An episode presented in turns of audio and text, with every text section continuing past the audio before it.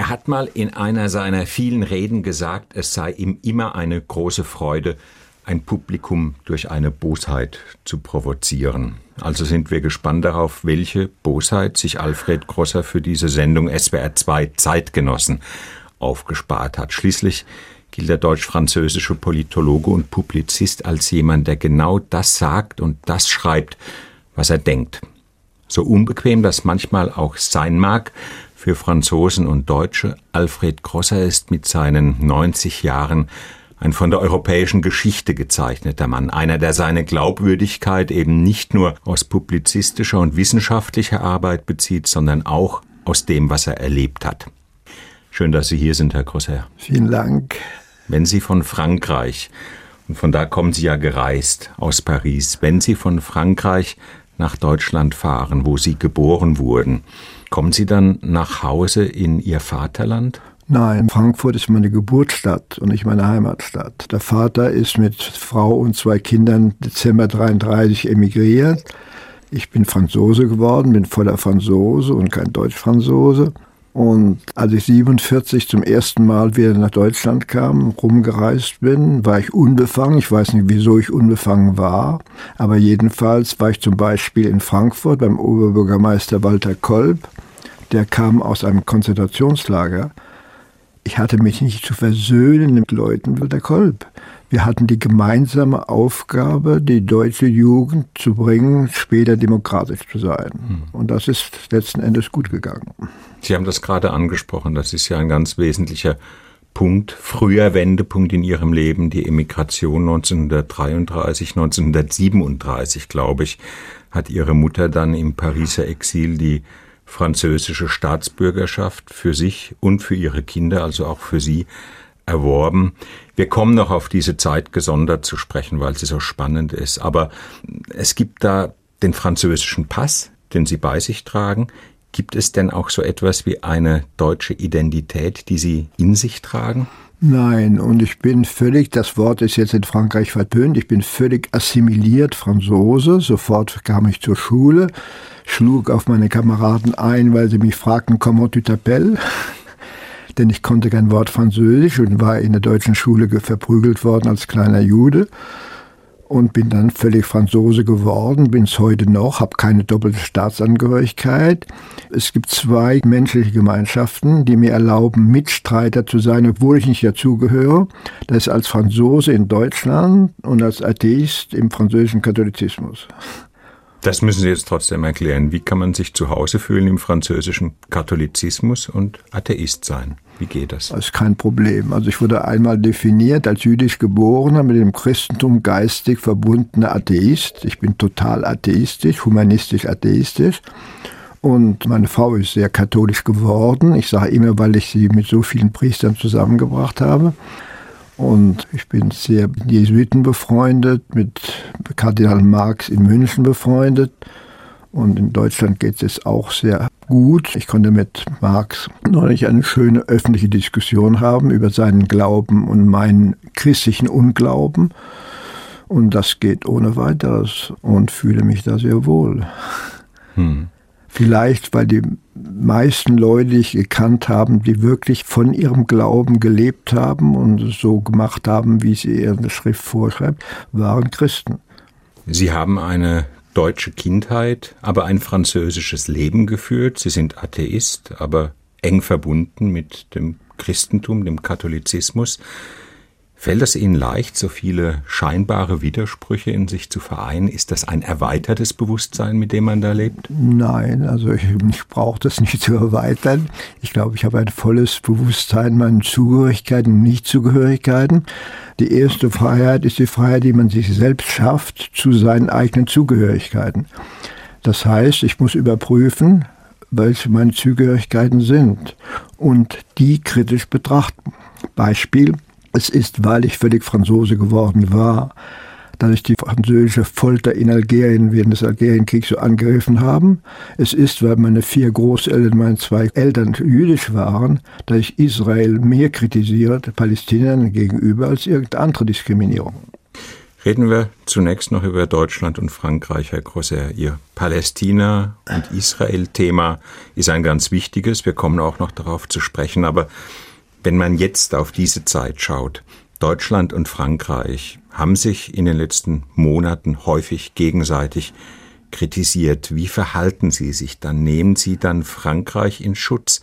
wenn es von Deutschland kritisiert wird und nehmen Sie umgekehrt Deutschland in Schutz, wenn es von Frankreich kritisiert genau, wird? Genau, also es geht, wie Sie am Anfang gesagt haben, es geht darum, dem Publikum Bosheim zu sagen, nicht weil man böse sein will, sondern aufklärerisch. Ich gebe dir das zu hören, was du nicht hören willst. Und ich spreche als Vertreter von denen, die du nicht hören willst. Und das heißt, dass ich in Deutschland Frankreich verteidige und in Frankreich Deutschland verteidige. Gut, dann sage ich jetzt mal eine Bosheit, die man ja. immer wieder hinter vorgehaltener Hand, manchmal auch offen ausgesprochen von Politikern zu hören bekommt.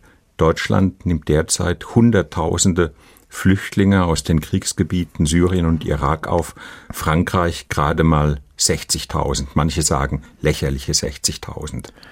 Also die 60.000 noch nicht mal. Und hier müsste man von der Bundesrepublik ausgehen. Erstmal, ich bewundere die Kanzlerin restlos. Sie hat sich vielleicht geirrt, das ist eine andere Frage, im Ausmaß. Aber vor allen Dingen hat sie etwas gesagt, was ein französischer Präsident nie sagen würde. Wenn ich nicht einlassen würde, wäre es nicht mehr mein Vaterland, wäre es nicht mehr mein Land. Und hier ist etwas, was besonders in Deutschland gilt und gelten sollte. Die Bundesrepublik ist nicht auf den Gedanken der Nation aufgebaut worden, sondern auf eine politische Ethik. Ablehnung des Hitler in der Vergangenheit und Stalin in der Nachbarschaft. Das ist eine politische Ethik. Wie ist das bei Frankreich? Frankreich ist das eher ein ist Land. mehr der Begriff der Nation in einem schönen Sinn, in einem unschönen Sinn in einem schönen Sinn. Zum Beispiel unser Premierminister ist erst seit 1982 Franzose. Die Bürgermeisterin von Paris ist seit 1972 Französin. Vorher waren beide Spanier. Niemand würde sagen, sie haben einen Immigrationshintergrund. Das ist die positive Seite. Die negative Seite bei uns in Frankreich ist die sogenannten Vororten, die Jugendlichen, sind alle Franzosen, werden aber diskriminiert, obwohl sie Franzosen sind. Von der Polizei, in der Schule, in Berufsaussichten, in der Wohnung und so weiter. Nun, was passiert? Da die Identität Frankreich verweigert wird de facto, gehen sie zum Islam. Aber nicht der Islam war zuerst da, sondern die Diskriminierung. Das ist die andere Seite der Nation. Diese unterschiedliche Sichtweise, Frankreich versteht sich als Nation, Deutschland eher als ein Land, das auf ethischen Fundamenten gegründet ist, nicht mehr auf dem Begriff der Nation wegen der deutschen Vergangenheit. Ich glaube also. Ist das vielleicht ein Grund dafür, dass sich die beiden trotz allem manchmal nicht so gut miteinander verstehen? Es ist einer der Gründe. Und natürlich kommt das, was ich vorhin von Deutschland sagte. Man ist offen und man kann, also nachdem die Öffnung der Grenzen erfolgt sind für die Flüchtlinge, dürfte eigentlich niemand mehr in der Außenwelt, auch in Frankreich nicht sagen, das ist ein Land des Deutschtums. Das Deutschtum geht unter mit der Immigration. Aber das war schon vorher der Fall, vor den letzten Katastrophen. Und ich glaube, das ist etwas Positives. Die Weltoffenheit der Bundesrepublik ist, glaube ich, von Anfang an ziemlich groß gewesen, mit leider zu sehr Zurückhaltung. Glücklicherweise fühlt immer mehr die Bundesrepublik eine Mitverantwortung für das Weltgeschehen, für das Europageschehen. Die Kanzlerin war in Moskau, die Kanzlerin war bei der Ukraine, in Griechenland und so weiter. Es geht nicht nur um das kleine Deutschland in einem relativ kleinen Europa. Das Lob, das Sie jetzt als Publizist, als Politikwissenschaftler an Deutschland austeilen, ist das zugleich ein Tadel an Frankreich, an Irland? Ja, leider ist es auch ein Tadel an Frankreich. Bei uns gibt es mehr Armut als bei Ihnen und es gibt vor allen Dingen eine enorme Arbeitslosigkeit, die offiziell 3,5 Millionen hat, aber es wird nicht dazu gerechnet, kleine Anstellung für kurze Zeit sagen wir, en gros sind fünf Millionen Menschen arbeitslos. Mit den Familien macht das einen großen Teil der Bevölkerung. Und das Hauptargument gegen die Flüchtlinge ist, die werden uns die Arbeit, die wir nicht haben, noch wegnehmen. Nun reden wir über Flüchtlingsbewegungen heute. Sie selbst waren ja eigentlich ein Flüchtling gewesen. Ihre Familie war Flüchtling. Sie haben dieses Land 1933 verlassen mit ihrem Vater, mit ihrer Mutter, mit ihren Geschwistern.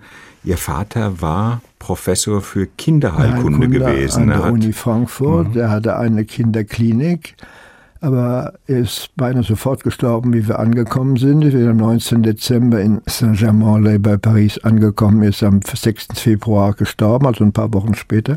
Meine Mutter hat mir erzählt, warum er weg wollte, bereits 33.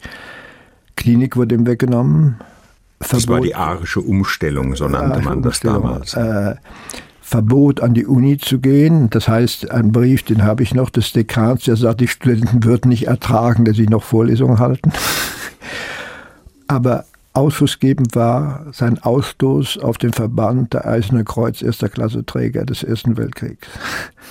Er war Weltkriegsteilnehmer gewesen. Weltkriegsteilnehmer vier Jahre lang an der Front als Arzt in Frankreich und hat auch viel Französisch gelernt dabei und auch französische Familien gepflegt und äh, weg, ich bin kein Deutscher mehr in den Augen dieser Leute. Das ist den französischen Juden später unter Petain genauso passiert. 1933 war das, da waren Sie acht, acht Jahre, Jahre alt. Da war ich acht Jahre alt. Ein achtjähriges Kind. Wie haben Sie diese Flucht damals erlebt? Der Vater stirbt kurz nach der Emigration. Das ist ja ein enormer Verlust für ein Kind. Im Rückblick, und ich wage es zu sagen, ist es ein Glück gewesen, dass mein Vater gestorben ist. Warum? Er wäre ein echter Emigrant gewesen. Er hätte an sich, hätte er gar nicht Arzt sein dürfen. Er müsste ab das Abitur alle französische Examen nachmachen. Er wollte eine Kinderklinik öffnen unter dem Namen eines befreundeten französischen Arztes. Er wäre ein Immigrant gewesen, in Immigrantenkreis, meine Assimilierung wäre viel, viel schwieriger gelaufen. Und das ist natürlich furchtbar, sowas zu sagen, aber da ich es denke, sage ich es auch. Hm. Und ich bin sofort aufgenommen worden. Ich war sofort in der Schule und habe wunderbare Lehrerin gehabt. Französische Grammatik ist Spiel für mich. Und die Sprache kam sofort. Und ich habe das große Glück, in beiden Sprachen keinen Akzent zu haben. Und erstes Erlebnis war, mein Vater ist tot. Die Kinderklinik war schon halb installiert, wurde ein Kinderheim von meiner Mutter geleitet. Es kommt der Elektriker, gnädige Frau, ihr Mann hat eine große Rechnung hinterlassen, aber er war Ancien Combattant. Ich war auch Ancien Combattant, nicht auf derselben Seite, aber Ancien Combattant. Sie zahlen, wann sie können. Das war das erste Erlebnis. Das zweite Erlebnis, ich war kleiner Pfadfinder, übrigens bei den Protestantischen, denn die Katholiken nahmen damals keine Nicht-Katholiken auf. Und ich war schon sehr ehrgeizig. In der kleinen Gruppe wurde ich dann Chef der kleinen Untergruppe. Und der musste dann die Flagge der Truppe am 11. November tragen. 11. November, November äh, Kriegsende, Kriegsende, Sieg Frankreichs über vor, Deutschland. Vor dem Monument, Kriegermonument.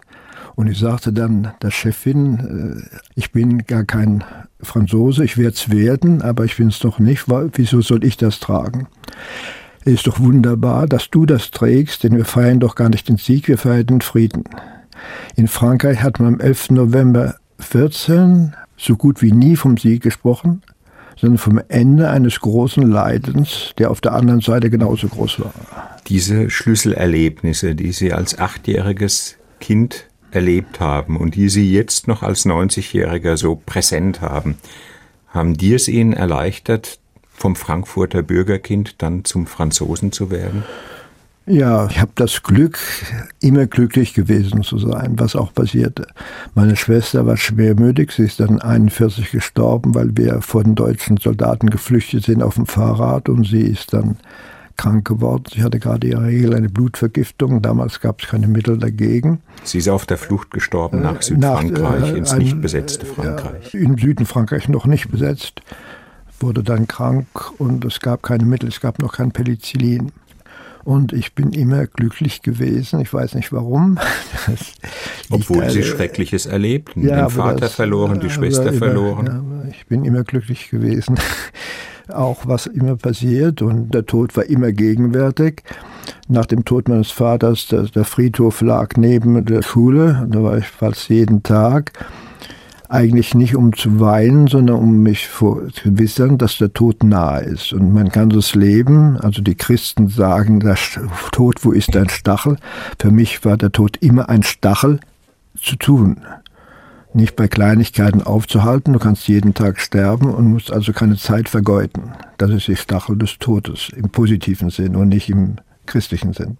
Sie waren auch als junger Mann dem Tod schon nahe, denn Sie waren Mitglied der Resistance dann schließlich. Ja, nicht besonders. Äh, und manchmal sieht das ein bisschen komisch aus.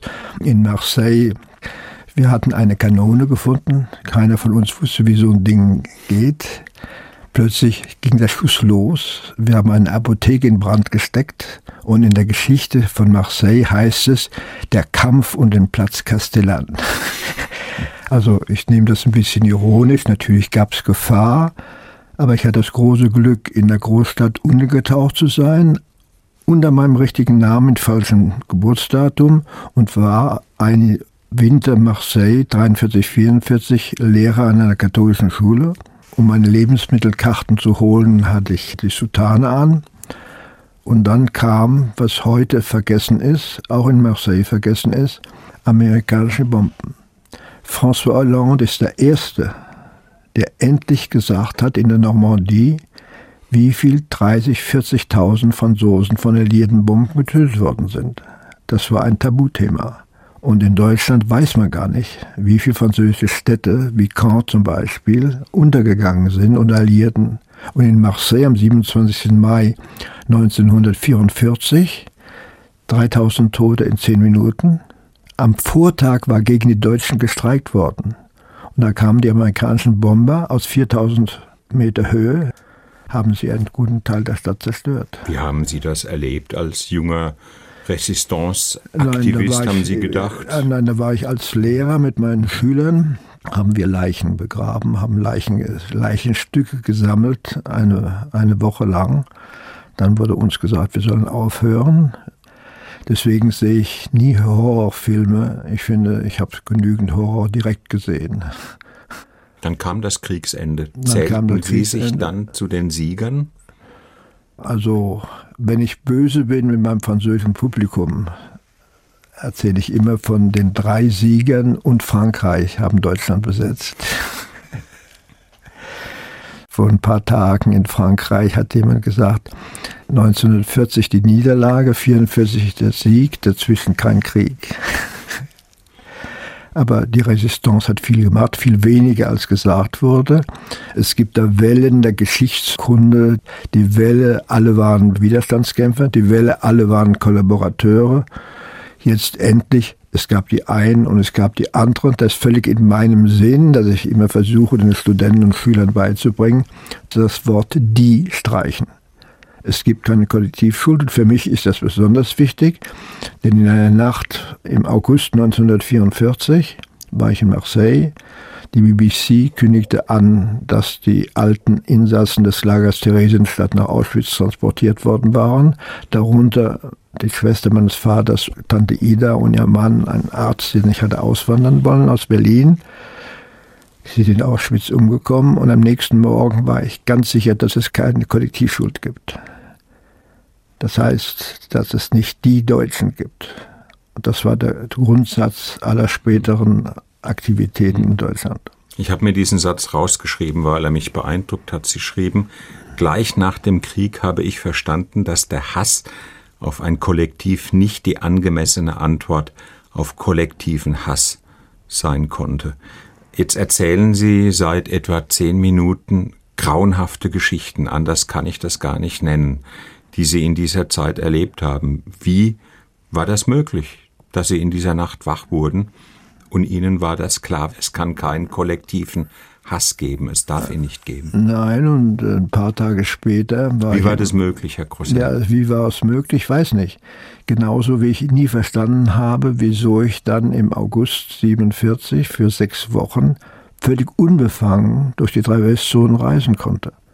Also ich war als Journalist, ich hatte die Papiere, Pressepapiere von Amerikanern, Franzosen und Engländern und ich war unbefangen. Ich habe viele Deutsche gesprochen, äh, gute Deutsche, schlechte Deutsche und mit dieser und jeder Vergangenheit. Und eins war völlig sicher, dass irrsinnig war zu sagen, er war ein Nazi, weil er in der Partei war. Also Sie fuhren als Franzose nach ja. Deutschland und Sie empfinden Empathie für ein Land, das viele Jahre unter einer Diktatur lebte, die Ihren Vater in die Emigration trieb. Hm. Ja. Woher kam diese Empathie? Ja, ich weiß nicht. Also eine Unbefangenheit, die ich mir heute immer noch nicht erkläre. Also ich habe viele gesehen und hatte viele Gespräche und habe danach eine Reihe von Artikeln gemacht in Kumbar, Widerstandszeitung, über die Jugend in Deutschland. Und diese Artikel haben übrigens eine Konsequenz gehabt. Ich bat darauf, dass man die Grenzen aufmacht, damit die jungen Deutschen nicht nationalistisch werden mit geschlossenen Grenzen. Dann später entstand noch was Schönes, das war die Aktion Sühnezeichen, die es heute noch gibt. Mit all diesen Leuten habe ich wunderbar zusammengearbeitet. Aber hat man Ihnen in Frankreich nicht trotzdem zum Vorwurf gemacht, dass Sie in das Land der Besiegten reisen, nach Deutschland, mit der inneren Haltung, das sind unsere Nachbarn und wir müssen so etwas wie Mitgefühl für ihre Not empfinden? Nein, denn wir haben dann 48 das Komitee d'Echange für den Austausch mit dem neuen Deutschland gemacht. Nur Widerstandskämpfer. Das nur, waren nur Franzosen, nur die Franzosen, da Nur Franzosen, ein Komitee Français. Nur Widerstandsleute, nur Leute, die aus dem KZ kamen und so weiter. Und dann natürlich war die Verbindung mit der deutschen Widerstandsleute. Den ersten Redner, den wir nach Paris eingeladen haben, der Sorbonne, hieß Eugen Kogan, mhm. äh, der den SS-Staat SS geschrieben hatte. Und wir haben also viele von allen eingeladen und das war eigentlich der Beginn. Und ich muss immer sagen, Frankreich hat auch seine Verfassung gemacht, 46, in der Präambel, die noch heute gültig ist, in der neuen fünften Republik, nach dem Sieg über die Regime, die versucht haben, die Menschen zu entwürdigen und zu versklaven. Nicht über eine Nation, nicht über ein Volk, über ein Regime. Und das war auch der Sinn dieser deutsch-französischen Arbeit, begründet auf die Gemeinsamkeit im Widerstand. Hm. Aber dieses sich konzentrieren auf das Regime, Herr Grosset, ist das nicht ein, ein Hilfskonstrukt? Denn es gab ja auch sehr viele Franzosen, damals, die nichts mit den Deutschen zu tun haben wollten, klar, die die Deutschen schlichtweg gehasst haben. Ja, und das gab es eine Menge. Und es, jetzt eine deutsch-französische Ehe heute ist kein Problem mit den Eltern. Es gibt noch ein Problem mit den Großeltern. Und das musste eben überwunden werden. Ich glaube, es ist wunderbar überwunden worden. Die Hunderte von äh, Partnerschaften, von Gymnasien, von Städten, von Berufen, von äh, Wissenschaftlern und so weiter sind unzählig, äh, viel mehr als mit England oder mit Italien. Das gilt für Deutschland auch, obwohl es mit Polen jetzt immer bis zur jetzigen Regierung weiter auch gut geht. Aber diese ganze Arbeit hat sich gelohnt. Denn letzten Endes sind diese jungen Deutschen Demokraten geworden. Und es gab mal eine Institution, gegründet von einem französischen Besatzungsoffizier, der Höllhof, so hieß dieser Bauernhof im Schwarzwald. Da war ich 50 Jahre später mit dem dortigen Abgeordneten, der wirklich ein guter Freund ist und der Wolfgang Schäuble heißt. Und was war das? Man nahm ehemalige HJ-Führer, die kein persönlichen Verbrechen begangen haben. Drei Wochen lang waren sie ausgesetzt, Diskussionen mit Gewerkschaftlern, mit Kirchenleuten, mit Ausländern und so weiter, um sich zu öffnen. Es war schwierig, denn ich musste mir sagen, wie ich da gesprochen habe, zwei Jahre früher hätte jeder dem Befehl gehorcht, mich eine Gaskammer zu schieben, kein Problem, aber die mussten geöffnet werden weltoffen werden und nicht nationalistisch an Rache denken.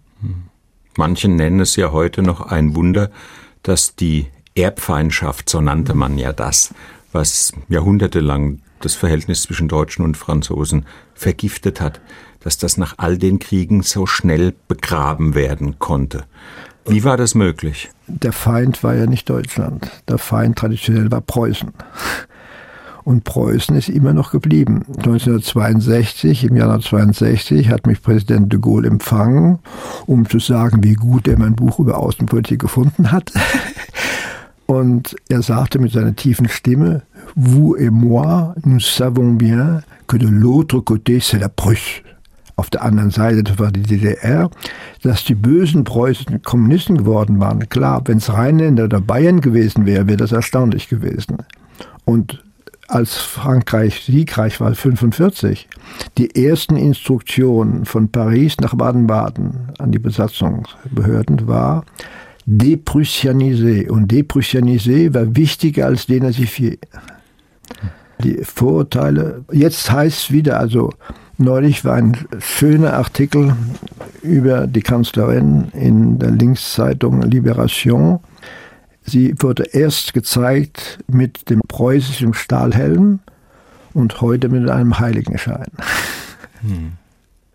1962, das war auch das Jahr, in dem de Gaulle nach Ludwigsburg reiste und seine große Rede hielt an die deutsche Jugend. Die Deutschen waren begeistert, weil er zum ersten Mal gesagt hat, Deutschland ist eine große Nation, das hat viele Fehler gemacht, aber es ist auch eine große Nation. Das hatte er schon zweimal gesagt. Einmal in Deutschland 45 und einmal in Stalingrad, wo er das Schlachtfeld besucht hat und sagt zu seinen Mitarbeitern, Ah, quelle grande nation, les Russes, non, les Allemands.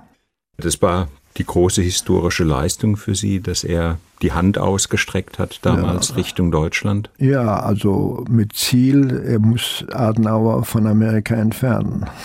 Hm.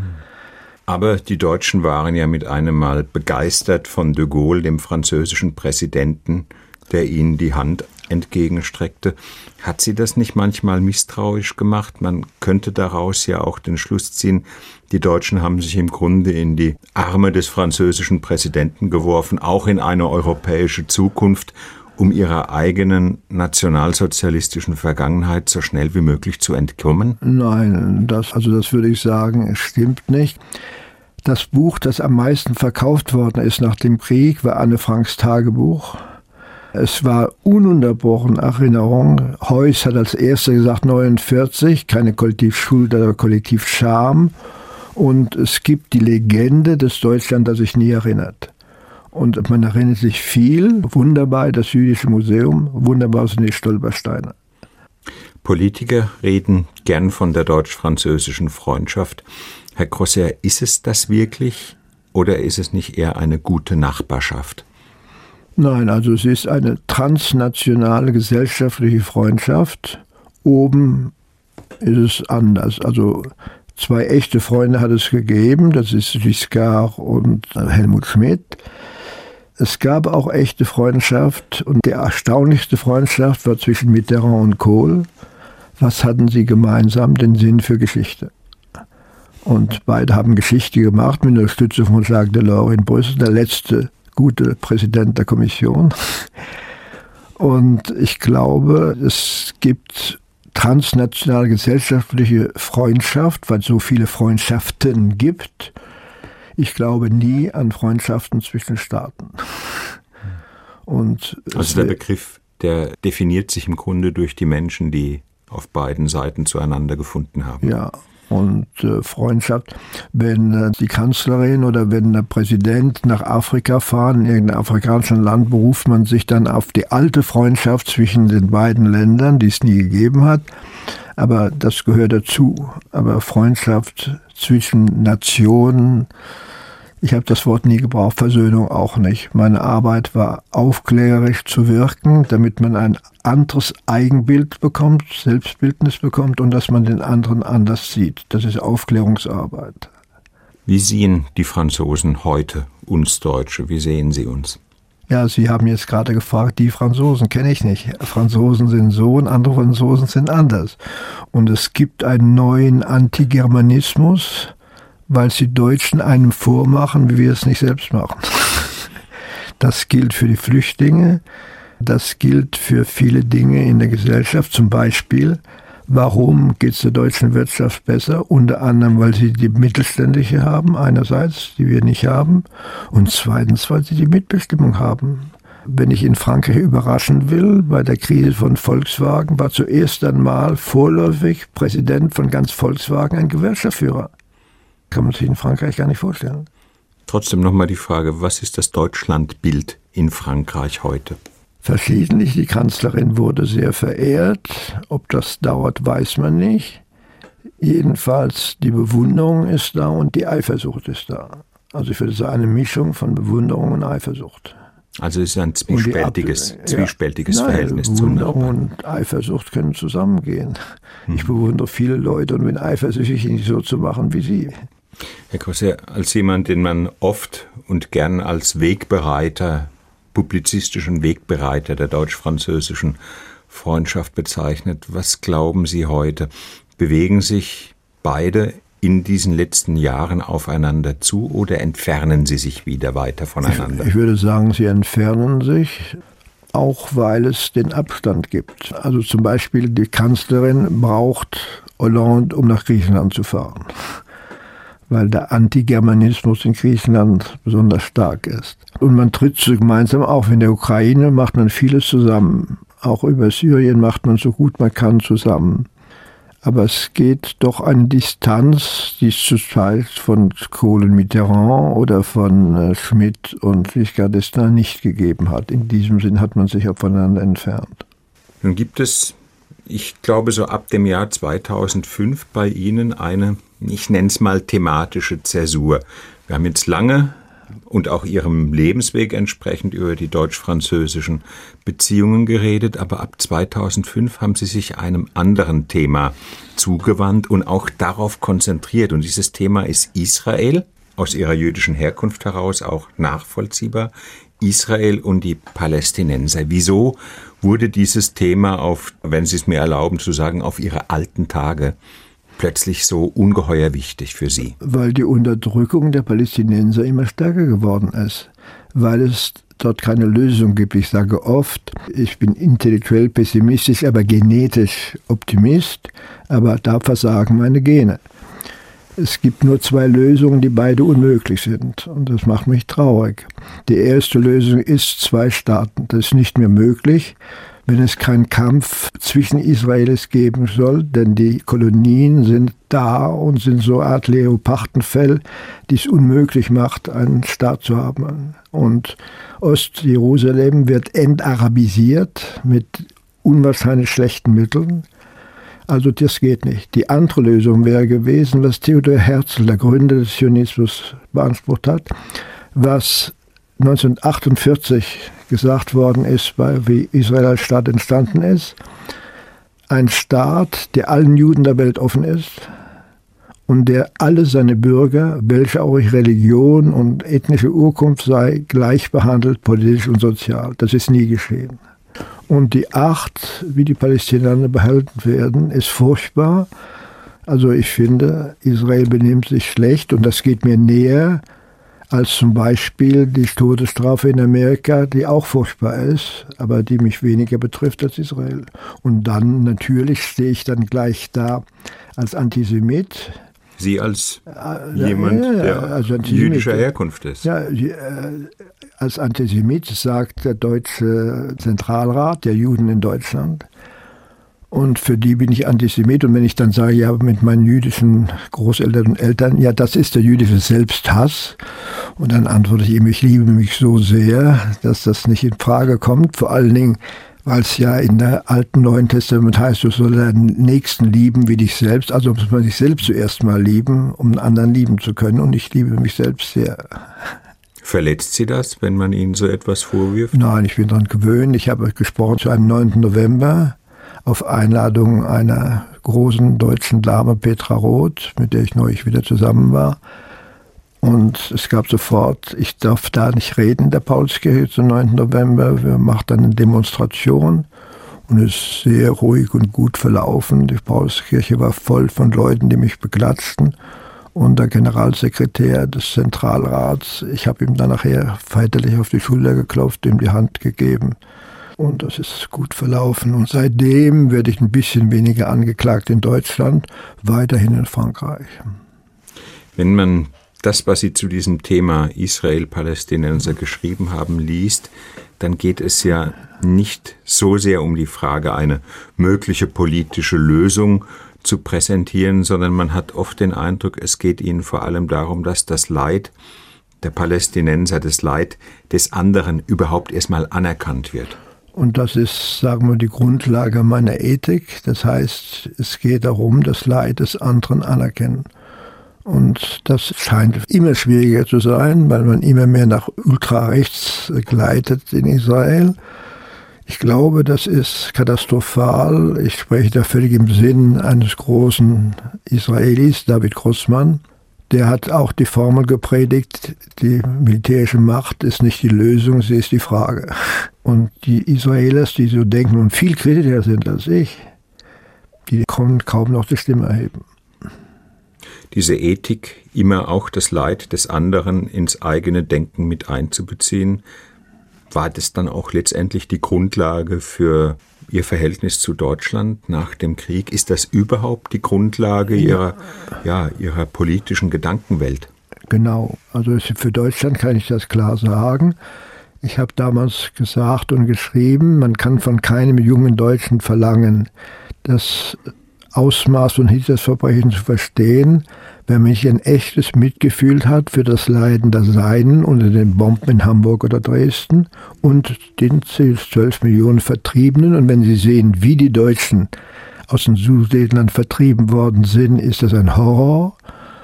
Und heute würde ich sagen, man kann von keinem jungen Palästinenser verlangen, zu verstehen, was die Attentate bedeuten, wenn man nicht ein echtes Mitgefühl hat für das große Leid in Gaza und in den Gebieten. So gesehen hat sich der Schwerpunkt ihrer politischen Arbeit, ihrer publizistischen Arbeit vom deutsch-französischen hin zum israelisch-palästinensischen auch verschoben auf der gleichen politisch-ethischen Grundlage. Ja, aber es hat nicht so sehr verschoben. Momentan der große Kampf in Frankreich für die deutsche Sprache. Und äh, bin ich unwahrscheinlich kritisch in meinen Reden, meinen Artikeln in den beiden Tageszeitungen, für die ich schreibe, die katholische La Croix und die größte französische Tageszeitung West France, 800.000. Da ist ein echter politischer Kampf um die deutsche Sprache. Und da bin ich also in erster Reihe, um die deutsche Sprache in Frankreich zu verteidigen. Also Sie sind einer, der als Franzose die deutsche Sprache verteidigt. Sie sind jemand, der die Palästinenser verteidigt. Sie sind jemand, der nicht davor zurückschreckt, sich mit anderen anzulegen. Haben Sie manchmal das Gefühl, so etwas wie ein, ein alter intellektueller Einzelgänger zu sein?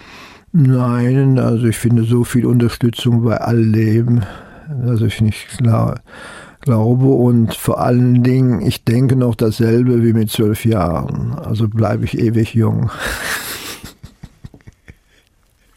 Sie haben mal gesagt, mein eigener Seelenzustand ist heiter. Es wirkt so, als gilt das immer noch. Ja, das gilt, weil das heiter auf Deutsch zwei Sinne hat. Heiter im Sinn von lustig und heiter im Sinn der Mystiker, heiter im Sinn der inneren Ausgeglichenheit. Und ich nehme beides für mich in Anspruch.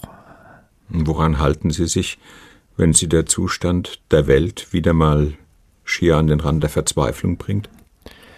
Dass es doch sich lohnt, das zu tun, was man tut. Und das versuche ich auch immer den Gymnasiasten zu erklären, dass schon im Morgenzug nach der Stadt ein Lächeln für eine verzweifelte Frau schon ein Tat der Weltveränderung ist. Sie haben mal gesagt, ich will weitermachen bis zum unausweichlichen, nicht erwünschten, aber auch nicht befürchteten Tod. Ja, also da kann ich die Christen überhaupt nicht verstehen. Ich kenne so viele Christen und auch meine Frau, die vor dem Tod Angst haben. Wo, wozu eigentlich? Mein Tod ist mein endgültiges Ende. Und wie das ein griechischer Philosoph mal geschrieben hat, solange ich lebe, ist der Tod nicht da und wenn er da ist, lebe ich nicht mehr. Schluss. Und dann muss man eben ein bisschen Genugtun haben, doch nicht unnütz auf der Welt gewesen sein. Wir können noch auf einige Einlassungen von Ihnen warten. Ja, ich weiß noch nicht, wer der nächste Gegner sein wird. das war die Bosheit zum Schluss. Vielen Dank. Dankeschön. Danke Ihnen sehr.